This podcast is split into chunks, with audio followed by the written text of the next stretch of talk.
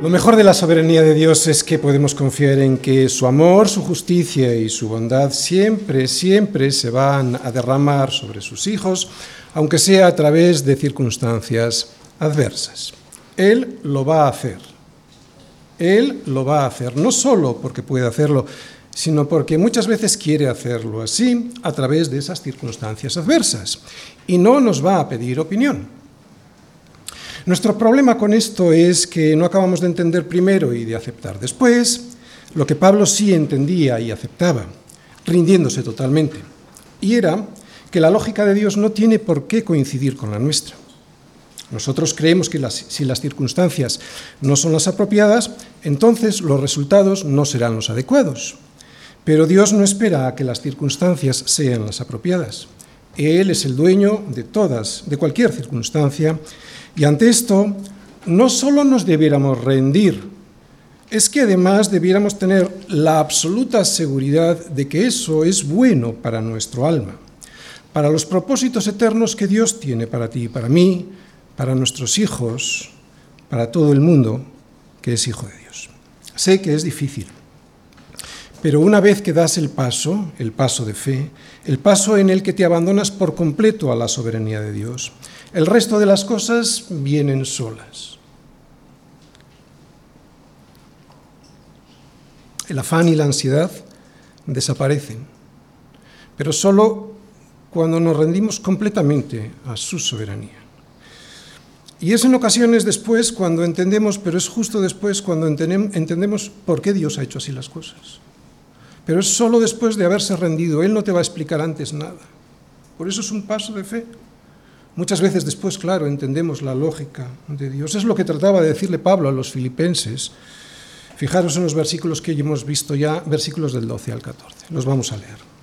Quiero que sepáis, hermanos, que las cosas que le han sucedido a Pablo han redundado más bien para el progreso del Evangelio, de tal manera que sus prisiones se han hecho patentes en Cristo en todo el pretorio y a todos los demás. Y la mayoría de los hermanos cobrando ánimo en el Señor con sus prisiones, se atreven mucho más, no es que no se atraviesen, es que ahora se atreven mucho más a hablar la palabra sin temor. Así pues, Pablo, después de abandonarse completamente a la soberanía de Dios, después de entender que no había sido hecho prisionero por los romanos, sino que era prisionero de Cristo, llegó a aceptar que su encerramiento contribuyó al progreso del, del Evangelio porque esa era y así era la voluntad de Dios para su vida. De esa manera, la soberanía y el poder de Dios se derramaron sobre la Iglesia en Roma en forma de tres bendiciones. El domingo pasado vimos dos, hoy veremos la tercera. La primera, la guardia personal de César. Conoció a Jesús. Todo el pretorio, no es que se convirtieran, pero sí que todo el pretorio, fijaros, todo el pretorio conocía de Cristo y lo que él había hecho por ellos. Segunda bendición, que los hermanos en Roma, al ver a Pablo con valor, y con éxito en ese ministerio de valor, empezaron desde entonces a predicar con más coraje el Evangelio, algo a lo que antes no se atrevían tanto. Y estas dos bendiciones las vimos el domingo pasado. Y la tercera, además de todo esto, incluso hasta los que predicaban por envidia de Pablo, anuncian a Cristo. Y esto siempre es bueno, aunque lo que pretendan estas personas, y es lo que pretendían aquellos, era hacerle daño a Pablo. Esta tercera bendición, pues, es la que vamos a ver hoy, que algunos iban predicando a Cristo por envidia y contienda, pero otros de buena voluntad, que los unos iban anunciando a Cristo por contención, no sinceramente, pensando añadir aflicción a las prisiones de Pablo, sin embargo, que había otros que lo hacían por amor Así pues, estas son las tres bendiciones que la soberanía y el poder de Dios derramaron sobre la Iglesia en Roma para que Jesús llegase a ser conocido hasta el mismo centro del imperio romano. Y a pesar de que las circunstancias no eran lo que podríamos decir las adecuadas, sino todo lo contrario, fue gracias precisamente a estas circunstancias, a la prisión de Pablo, que llegaron estas bendiciones. Es lo que le muestra Pablo a los filipenses en esta carta, para que supieran que el Señor es dueño de cualquier circunstancia y que no es al revés. Pablo confía siempre y absolutamente en todo lo que Dios hace en su vida, y por eso podía tener gozo. El domingo pasado vimos que la experiencia de Pablo en la cárcel animó mucho a los hermanos en Roma para ser más atrevidos y mucho más valientes de lo que habían sido hasta entonces, hasta ese momento, en la defensa y en la confirmación del Evangelio.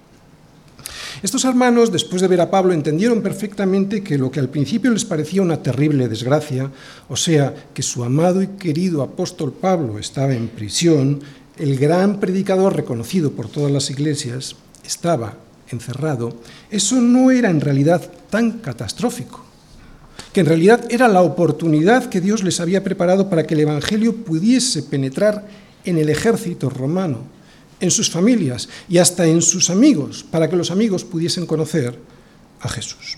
Así pues, la primera enseñanza que hoy podemos tener es que tenemos que aprender a confiar en Dios, más en nuestro Señor que nos tiene que animar ver el valor y la valentía que el apóstol Pablo nos muestra aquí confiando en el Señor.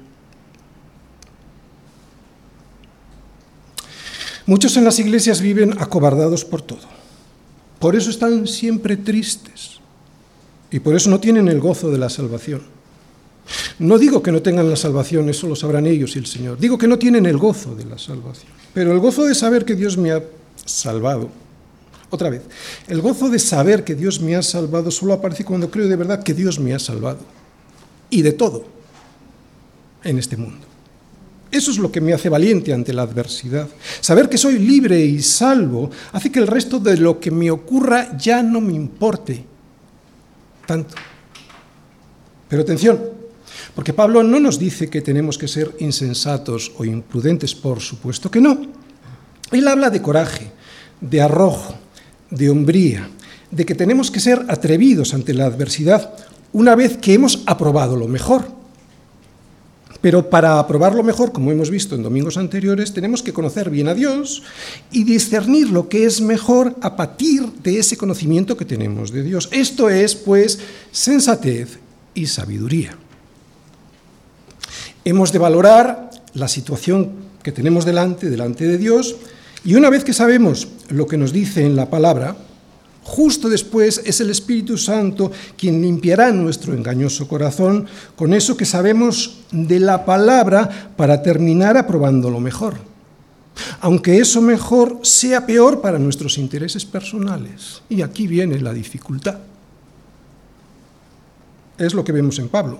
Una valentía que proviene de confiar absolutamente en Dios al discernir los propósitos que Él tiene para su iglesia, aunque eso sea peor para sus intereses personales. Siempre estamos pensando en nosotros y lo que me han dicho y lo que me han hecho, en vez de darle la gloria a Dios con todo lo que hacemos. Es una vergüenza después de tanto tiempo en el Cristo. Es una vergüenza para nosotros. ¿Lo hago así con mi tiempo? O mi falta de fe me lleva a dedicar el domingo a la familia antes que al Señor porque tengo más deseos de estar con ellos que preso con mis hermanos en la iglesia. Pues esa prioridad equivocada, esa cobardía, me hará correr el riesgo de salirme de la voluntad de Dios y por lo tanto no tener el gozo de la salvación. Otra vez no digo perder la salvación, no estoy el gozo de la salvación. Y además correr el altísimo riesgo de tropezar en todo porque no estoy donde tengo que estar el domingo. Soy valiente con mis recursos económicos o mi falta de fe me lleva a acumular desmedidamente por si acaso Dios me falla en el futuro. Pues esa duda hará que jamás tenga el gozo de saberme salvado. Es que es normal que esté triste si yo pienso que el Señor me va a fallar en el futuro, porque entonces aparece la duda en todo lo que hago y el gozo de la salvación desaparece completamente. ¿Soy valiente sabiendo que es Dios quien me sostiene en la salud y en el trabajo? ¿O mi falta de fe me hace no salir a la calle por si acaso se me cae una maceta en la cabeza? No reáis, que hay gente que es así. ¿eh? O hacer algo que no debo hacer en el trabajo para agradar a mi jefe.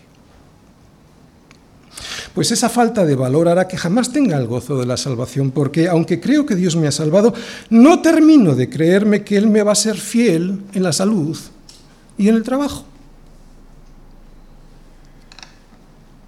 Es normal que yo no quiera perder la salud, ni el trabajo, ni la libertad, ni el dinero. Nadie quiere perder nada de lo que tiene. Tampoco Pablo nos dice que expongamos irracionalmente nuestra vida a situaciones en las que no debemos estar expuestos. ¿eh? Lo que nos dice es que una vez que Dios nos ha metido en una cárcel, tenemos que averiguar qué es eso que Él quiere que hagamos con esa situación, con nuestros recursos que Él ha puesto en nuestras manos.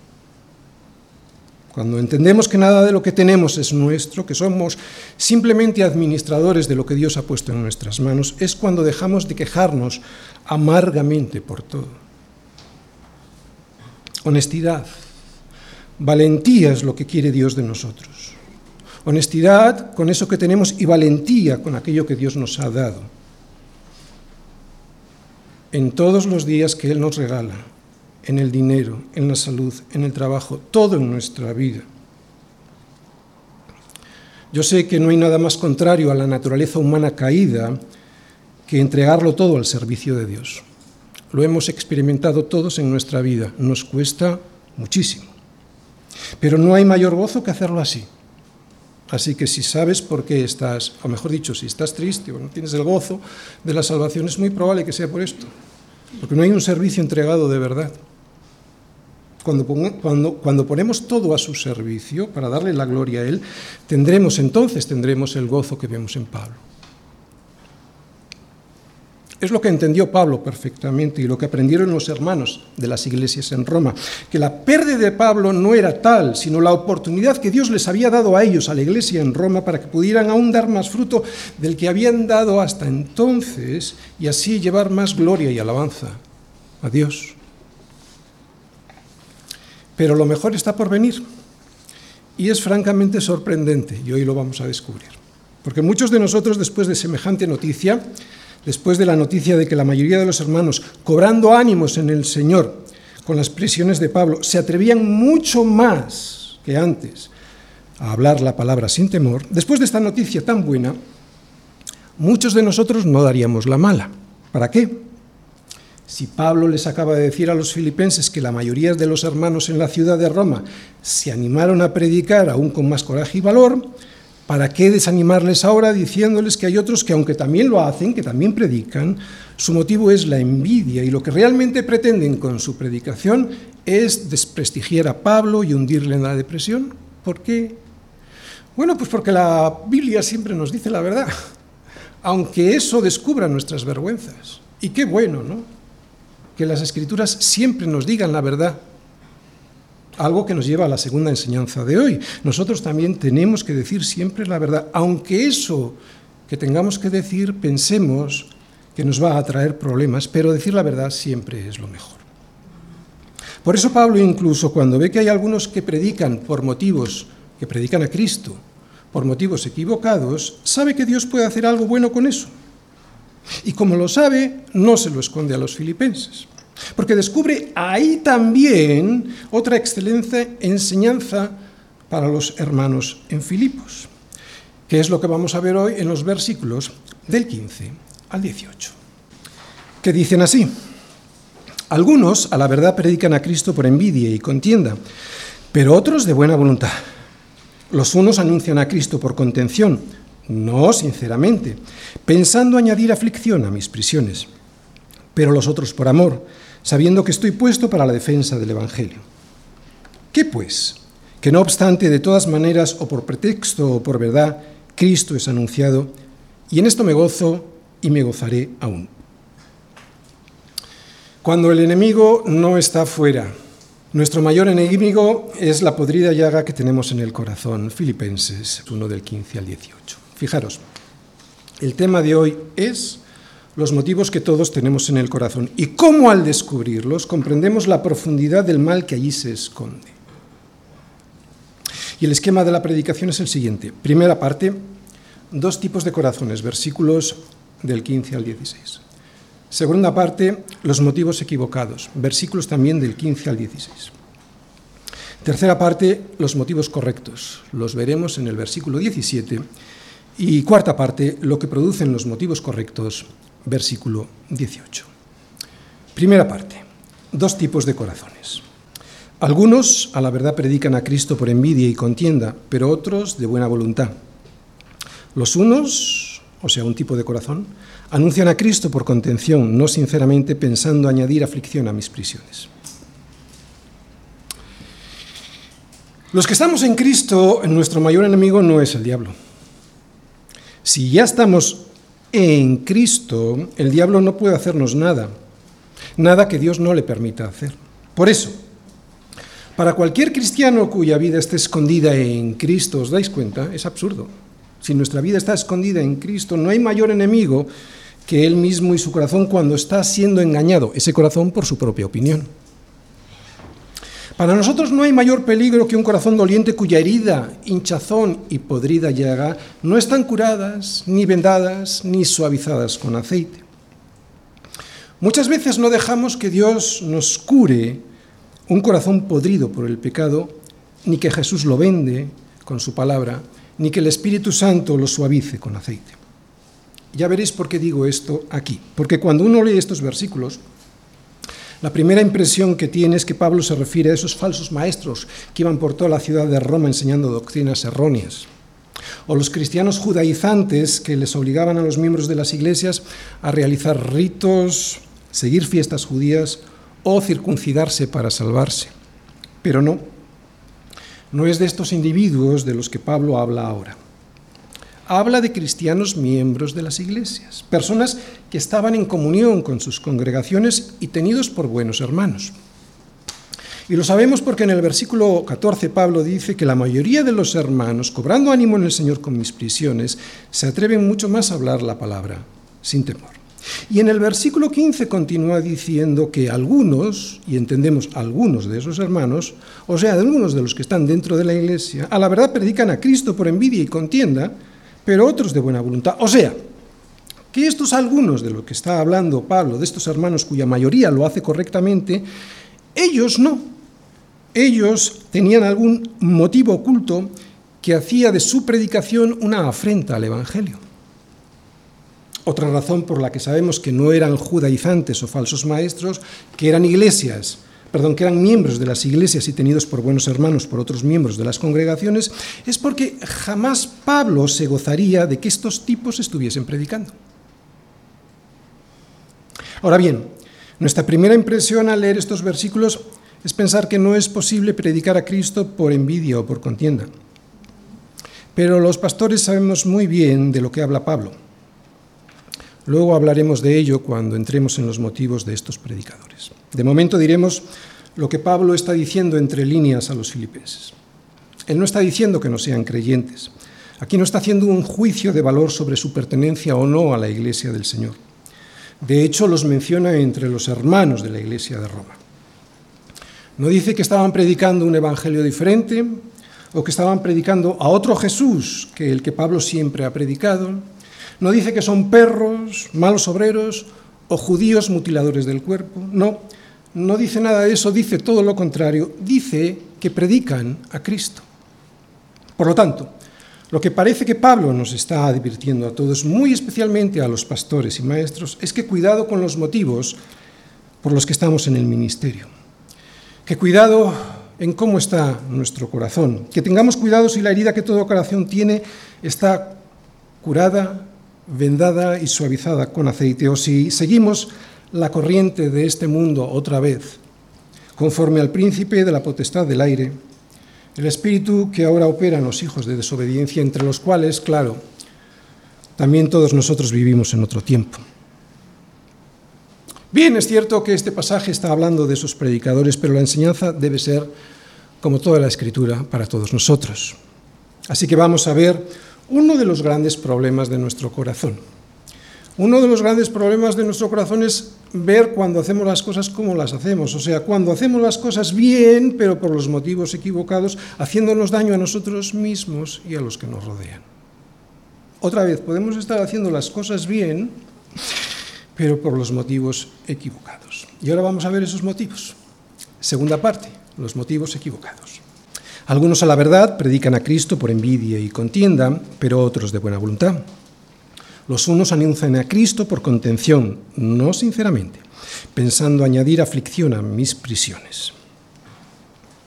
Bien, ya hemos visto a quienes se refiere Pablo en estos versículos. Eran líderes de las iglesias en Roma.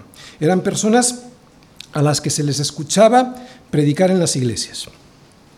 Pero, ¿qué es lo que podemos aprender de esto que dice Pablo para nosotros? Pablo no dice nada eh, malo en cuanto, en cuanto al contenido de la predicación de estos algunos. Al contrario, dice de ellos que predican a Cristo. Por lo tanto, el problema que ve en estos predicadores tiene que ver con sus motivaciones, no con el contenido de su enseñanza. Eran líderes conocidos y respetados por los cristianos en Roma, y sin embargo estos predicadores tenían un problema en su corazón, un problema que se descubrió con la llegada de Pablo a Roma, y el, el problema era que no soportaban el liderazgo del apóstol Pablo ni su autoridad, y empezaban a ver cómo su ministerio iba dejando a ser tan importante o que temían que así pudiese ocurrir. Sabemos por el libro de los Hechos, cuando Pablo llegó a Roma, que permaneció dos años entero. Claro, es que estuvo dos años y esta carta probablemente estuvo escrita al finalizar esos dos años. Así que estuvo dos años enteros predicando en una casa alquilada y recibía en esa casa alquilada que hacía de prisión a todos a los que él venían, predicando el reino de Dios y enseñando acerca del Señor Jesucristo abiertamente y sin impedimento. Así que, como digo, vemos aquí a Pablo durante dos años predicando desde la casa que alquiló y que le hacía de prisión. Es cierto, estaba permanentemente encadenado a un soldado para que no se escapase, pero aún y con todo eso tenía un ministerio conocido y reconocido por todos los cristianos en Roma. ¿Por qué? Porque tenía la libertad de predicar a todos los que a él llegaban. Y sabemos que llegaban muchos. Pues era esto lo que les irritaba a esos algunos líderes de la iglesia en Roma, que no soportaban la fama, la libertad y el denuedo en, en Cristo con el que predicaba Pablo, lo que provocaba en ellos una envidia, qué triste, una envidia que les llevó a contender con Pablo, a ver quién de todos ellos predicaba mejor, a ver quién se llevaba los miembros para sus congregaciones, lo que añadía a las presiones de Pablo aún más dolor y aflicción que la que ya tenía. Y aquí ya empezamos a entender esto. ¿Nos suena de que esto suele pasar por las iglesias? No es tan difícil imaginárselo, conociendo el corazón pecaminoso del hombre. Pablo era el apóstol para los gentiles. De los apóstoles del Señor, era el que más capacidad dada por Dios tenía para predicar el Evangelio por todo el mundo. Pablo era extraordinariamente brillante, aunque algunos decían de él en Corinto que su presencia corporal era débil y que su palabra, o sea, su elocuencia, era menospreciable. Pero estos también lo decían por envidia. He de confesar lo siguiente. Uno de los mayores miedos que yo he tenido en mi ministerio ha sido siempre que mis motivos no fueran los correctos.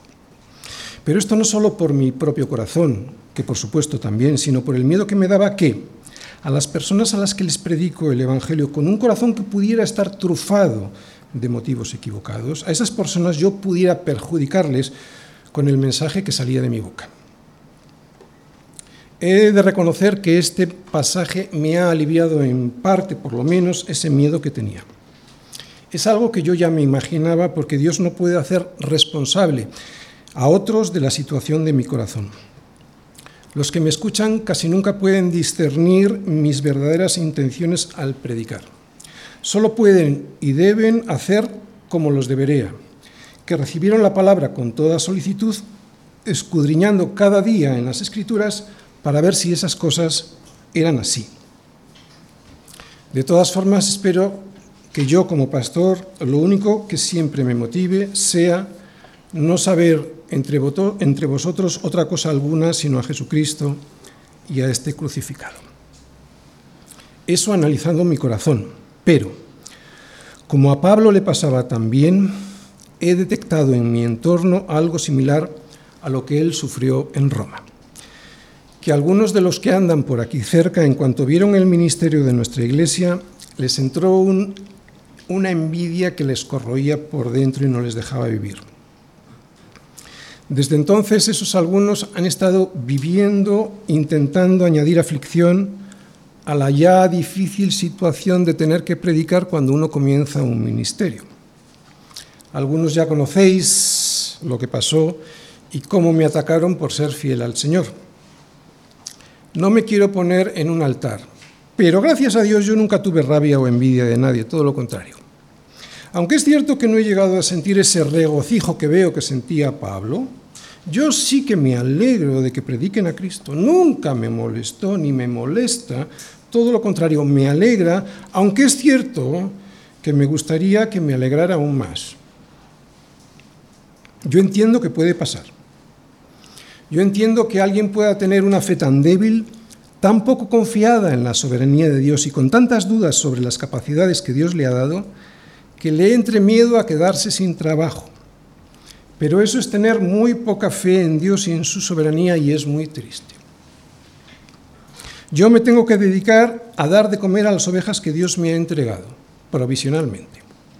Y si esas ovejas pasan hambre porque yo no les doy de comer la palabra, entonces Dios se las puede llevar a donde le dé la gana, solo faltaría, para que su pueblo no sea destruido por falta de conocimiento faltaría más. Esto siempre ha estado presente en mi corazón, de tal manera que así algún día el Señor me muestra que no debo seguir ejerciendo el ministerio, un ministerio para el que me demuestra que jamás fui llamado, pues lo dejo, sin andar haciendo daño a otros. Qué miedo, qué falta de visión, cuánto egoísmo y cuánta vanidad hay que tener para seguir haciendo aquello para lo que uno no fue llamado o hacerlo de manera que perjudique a los demás. Lo digo sinceramente, siempre lo he dicho así. De hecho, cuando comencé el ministerio así lo hice con algunos hermanos, que quería que fuesen ellos, no yo. Si por aquí llega algún no sé, alguna especie de apóstol Pablo, alguien que brille por su elocuencia, por su discurso, por su buena exposición, por su pasión por el Evangelio, si aparece alguien que destaque por ser sincero y por su libertad en el habla, o sea, por su denuedo, soy capaz de dejarlo todo y unirme a él, si me deja, para que brille el Señor aún más, si cabe. Mi mujer siempre ha estado muy segura de lo que sabe de su profesión. Si alguien llega a su consulta y duda de su diagnóstico, le dice con toda naturalidad que consulte a otro médico. No tiene miedo que otro médico pues rectifique su valoración, porque está segura de lo que sabe. Y si hay que rectificar, pues se rectifica y no pasa nada. Y a mí como pastor me pasa igual. De ahí que tengo la libertad que tengo de predicar. Tenemos que tener todos mucho cuidado, no solo los pastores, con los motivos equivocados que pueda tener un corazón engañoso. Un corazón que no está limpiado por la palabra. Porque un corazón así nos puede llevar a pensar que estamos siendo piadosos, cuando lo que estamos haciendo es mucho daño a otros, a otros a los que Dios igual está sosteniendo y nosotros derribando. Así que si resumimos lo que nos dice el apóstol Pablo de estos predicadores, lo podríamos decir así que predicaban correctamente desde un punto de vista doctrinal. Pero como lo hacían por envidia y por contienda contra Pablo, o sea, por rivalidad con él, esos motivos provocaban en ellos que todo ese trabajo para el Señor fuese como la hojarasca que será quemada en el día de Jesucristo. O sea, que no les valdría de nada a ellos. Sí a los que escuchaban, por eso se regocijaba Pablo. Pero a ellos, tanto esfuerzo, nada de nada. Pablo dice que no predicaban sinceramente, o sea, que hablaba de un corazón no íntegro, no compuesto de una sola pieza, sino de varias. Integridad es una sola pieza, ¿vale? Porque puede haber un elemento que esté integrado por varias piezas. Pero estos señores no tenían un corazón íntegro cuyo destino fuese la gloria de Dios, no, estaba integrado por varias piezas, una de las cuales era su interés personal en recuperar una posición que siempre habían tenido entre los creyentes de la ciudad de Roma. Podrían predicar con mucha pasión y con mucho entusiasmo y dar la sensación de que su interés era por el progreso del Evangelio. Pero al no ser sinceros por tener una motivación distinta a darle la gloria a Dios, entonces ese trabajo era un trabajo inútil para ellos. Qué triste, ¿verdad?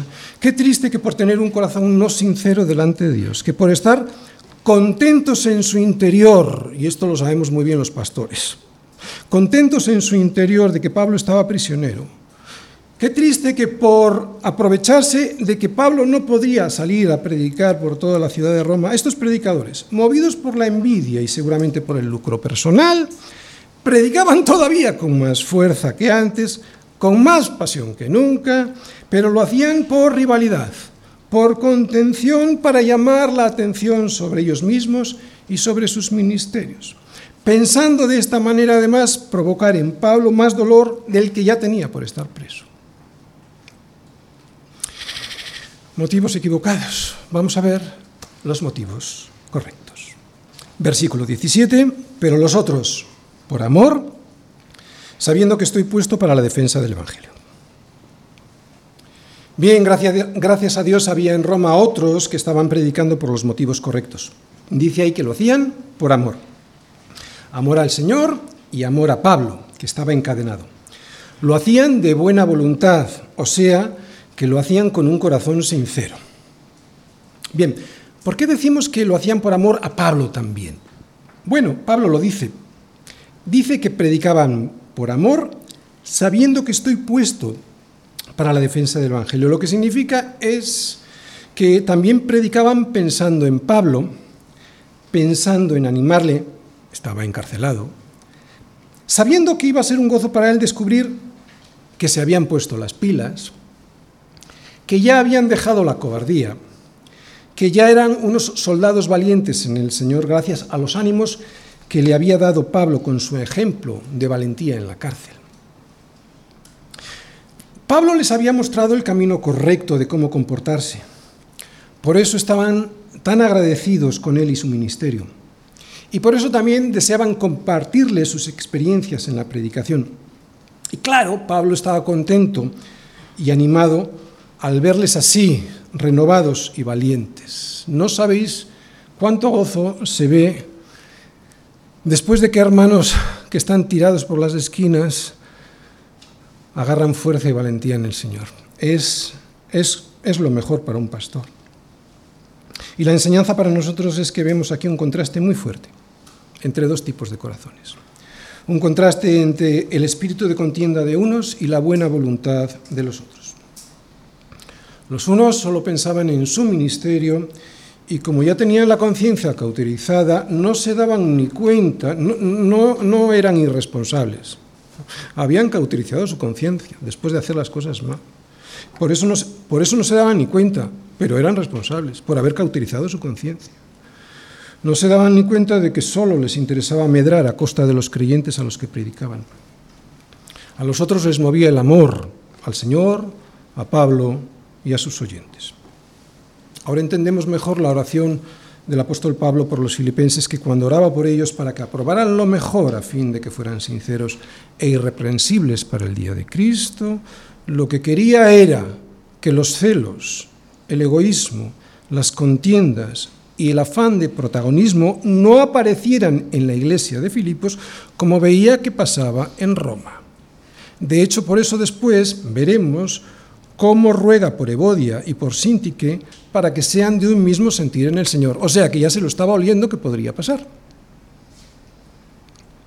Y la pregunta para nosotros podría ser, pregunta retórica porque ya sabemos la respuesta, sería, ¿qué se esconde detrás de mi servicio al Señor en la iglesia? ¿Hay un amor por Cristo y por mis hermanos a los que se supone que sirvo? ¿O en realidad lo que pretendo es promocionarme delante del Señor? De mi pastor y del resto de la congregación? ¿Hay algún motivo no confesado y por lo tanto escondido entre los pliegues de un corazón que no es sincero? ¿Soy capaz de permitirle al Espíritu Santo revelarle la condición de mi corazón o prefiero mirar hacia otro lado? Y si se lo permito, ¿sería capaz de soportar lo que me dice y cambiar esa condición mezquina o no soy lo suficientemente valiente? Esta es una tarea diaria. No os penséis que esto es solo para los pastores y para los líderes de las iglesias y para los que sirven en las iglesias de manera pública. Esto es una labor para todos nosotros. Todos estamos en la disposición de servir a los demás y al hacerlo, hacerlo por interés y por motivos torcidos. Ahí estamos todos.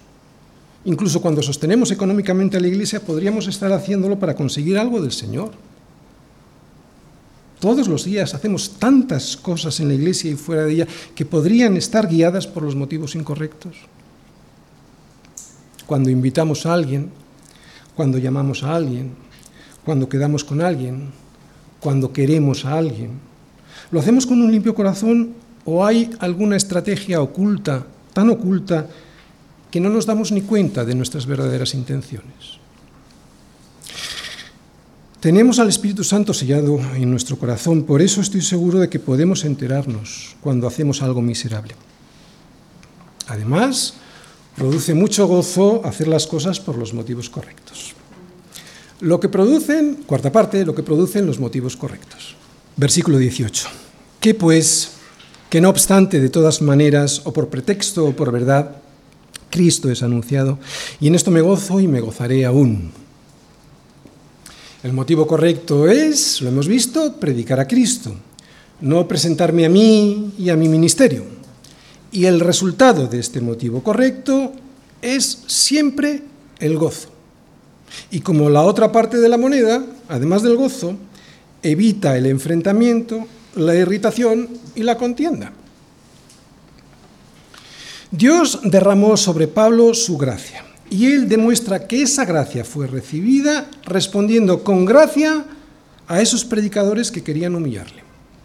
Y esto nos demuestra, nos revela el estado del corazón de Pablo. Y el último motivo de su ministerio, que era que Cristo fuese anunciado, ya fuera por pretexto o por verdad, y así darle la gloria a Dios. Además, como tenía puesta su vista siempre en Cristo y no en su ministerio, como su objetivo último era siempre darle la gloria a Dios cuando predicaba a Cristo y no su propia gloria, entonces lo que le hicieran a él o dijeran de él le importaba nada. ¿Os dais cuenta la libertad que produce hacer las cosas con los motivos correctos? Le importaba nada. Ya podían predicar por los motivos equivocados. Ya podían predicar porque le querían robar esos visitantes que le escuchaban en la cárcel. Ya podían predicar pensando que de esa manera le molestaban, al saber que desde su encierro Pablo no podía responderles, que a él le daba igual. Pablo era capaz de encontrar el gozo incluso en eso tan desagradable que le estaban haciendo. No me digáis que no podemos encontrar enseñanza. Y es que para nosotros tiene que ser también igual, ¿no? ¿Qué es lo que nos pasa? Que siempre tenemos la vista puesta en nosotros mismos, Ahora igual no, pero en cuanto salgamos por ahí yo soy el primero, ¿no? En nuestro honor y en nuestra dignidad. Podemos llegar a hacer un drama de cualquier cosa que nos hacen o pensamos que nos hacen. Pero ¿qué importa? dice Pablo. Si a mí me da igual lo que digan de mí o lo que me hagan, si Cristo es anunciado. Otra cosa es que ese anuncio fuese torcido fuese equivocado, lleno de errores doctrinales. Pero si se predica a Cristo, adelante. Ya les tocará a ellos responder delante de Dios por sus motivos. Puede que alguien no se lo crea, pero a mí me da igual ser conocido no, ser insultado o ser elogiado. Mientras el Señor sea anunciado, yo me siento satisfecho y con mi misión cumplida. Que otros respondan delante de Dios de los motivos que les mueven al predicar a Cristo. Y he de decir que gracias a Dios yo jamás he contendido con nadie porque anuncia a Cristo. Si es que de verdad anuncia a Cristo sin traicionar al Evangelio, que eso ya sería otra cosa muy diferente. Otros sí que han contendido conmigo, pero yo siempre he pasado y os aseguro que eso me ha dado tanta libertad para hacer lo que debía hacer sin dejarme influenciar por el qué dirán, que estoy agradecido incluso a aquellos en su día intentaron hacerme daño. ¿Por qué? Porque al no conseguirlo, al estar escondido en Cristo y no en mi orgullo, con el paso del tiempo he visto la libertad que me daba Cristo al descansar en Él. Ser libre de la envidia y de las contiendas trae paz y esa paz gozo. Puede que al principio uno no se sienta bien, que sienta dolor, pero si los motivos son los correctos, no pasa mucho tiempo sin alegrarte de verte liberado por la envidia y la tensión que trae. Y otra cosa muy importante. Pablo está contento y se alegra de que estos predicadores anuncien a Cristo. Sabe que el problema está en su motivación, no en lo que dicen sobre Jesús que era correcto. Pero este versículo no puede servir de excusa para usar cualquier método de exposición. Pablo critica aquí sus motivos, que eran eh, torcidos, pero no el método. El método era correcto, el método era la exposición de la palabra, la predicación correcta del Evangelio. Si no hubiese sido así, Pablo lo hubiera dicho. Así que está claro que estos predicadores estaban anunciando el Evangelio, estaban anunciando a Jesús y a este crucificado, no me cabe la menor duda, porque si no, vuelvo a repetir, Pablo lo hubiese dicho. Y es que los métodos son importantes. No se puede predicar de cualquier manera en base a este pasaje. He conocido a gente que cuando les dices así no, esa no es manera, se excusan y dicen que de todas maneras Cristo es anunciado. Esto me ha pasado a mí. Pues no, las estrategias humanas aquí no valen. No puedo ni debo anunciar a Cristo vestido de manera vulgar, por ejemplo. No puedo ni debo anunciar a Cristo usando una música que da más bien asco escuchar. No puedo ni debo anunciar a Cristo predicando, yo que sé, de Martin Luther King, como si fuese Cristo mismo. Esto hay gente que lo hace, ¿eh? pensando que de esa manera voy a atraer a personas que si hablo de Jesús se asustan. ¿Qué le voy a hacer si se asustan? Yo no puedo usar métodos del mundo para anunciar a Cristo. Porque no soy yo quien les convence, sino el Espíritu Santo quien tiene que convencerles de pecado, de justicia y de juicio. Hacerlo de estas maneras es manipular, es no creer en el poder de Dios y en su soberanía, es no creer en el poder que tiene el Espíritu Santo para hacer su buena obra en aquellos que Él considere que debe hacerla.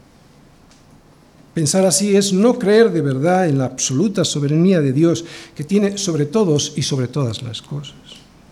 Hacerlo así es intentar ayudar a Dios y esto es ridículo. No. Aquí la enseñanza de Pablo iba dirigida a las motivaciones del corazón, la envidia, las rivalidades, los intereses personales, incluso el deseo perverso de ver sufrir a Pablo al intentarse atraer a aquellos que iban a escucharle en prisión y de esa manera decir al mundo que Pablo ya estaba acabado, que ahora ellos eran lo más en Roma. Esto debiera haber puesto triste a Pablo, sin embargo sabemos que cuantas cosas eran para él ganancia, las estimaba como pérdida por amor de Cristo. Por eso, y esta es una enseñanza para nosotros, dejaba atrás todas las cosas que podían suponer para él una ganancia personal o un desdoro en su, en, su honor, como la fama. ¿Para qué? Para poder extenderse a lo que está adelante y así proseguir hacia lo importante, a la meta, al premio supremo del llamamiento de Dios, porque el llamamiento lo hace Dios en Cristo Jesús. ¿Os dais cuenta cuando nos enzarzamos en todas las cosas que nos ocurren, cómo perdemos la perspectiva? Y cómo Pablo deja eso atrás, no le afecta y se enfoca en lo importante. De ahí es cuando le viene el gozo. La fama o cualquier ganancia personal le daba igual. Él solo quería asir aquello para lo cual también fue asido por Cristo Jesús. ¿Cuál era? Lo volvemos a decir el premio del supremo llamamiento que había hecho Dios. No tenía más pretensión. Por eso podía gozarse ahora y gozarse después. Cuando las cosas de este mundo las das por perdidas, cuando todo lo de aquí, comparado con el reino de los cielos, lo consideras pura basura, es cuando todo cambia de perspectiva y es aquí donde tenemos el gran problema nosotros. En vez de proseguir a la meta, nosotros, en vez de proseguir al llamamiento supremo de Dios en Cristo Jesús, ponemos la vista en las cosas que aquí todavía no hemos logrado asir y que creemos que merecemos asir, que es lo que seguramente les pasaba a estos predicadores.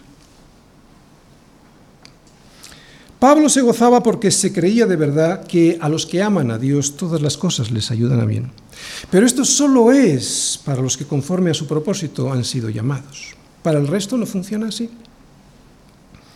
Por eso nos deberíamos preguntar si la enseñanza de Pablo, o sea, la de esperar siempre que Dios va a usar todo lo que nos ocurra para el progreso del Evangelio, es parte de nuestro propósito o nos vemos víctimas de su soberanía.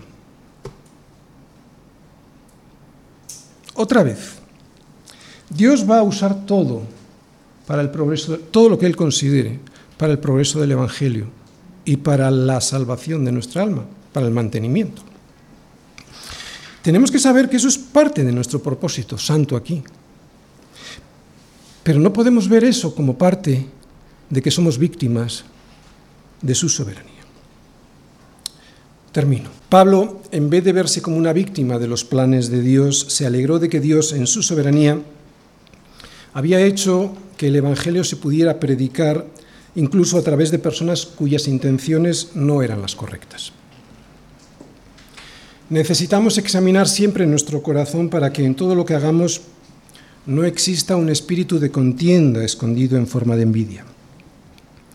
Tenemos que permitirle a Dios que transforme la maldición en bendición, que es lo que hizo Pablo con estos. Necesitamos ver todo como Dios lo ve. Es la única manera de saberse salvado y de tener el gozo de saberse salvado.